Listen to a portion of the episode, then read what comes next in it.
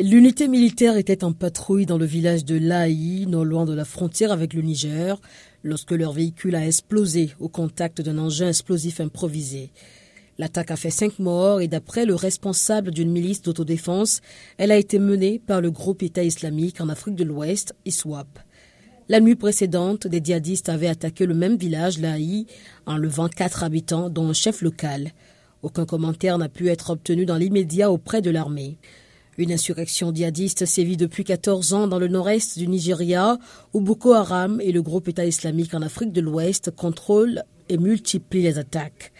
Le mois dernier, trois militaires ont été tués dans l'explosion d'un camion militaire près de la ville de Banki, à proximité de la frontière avec le Cameroun.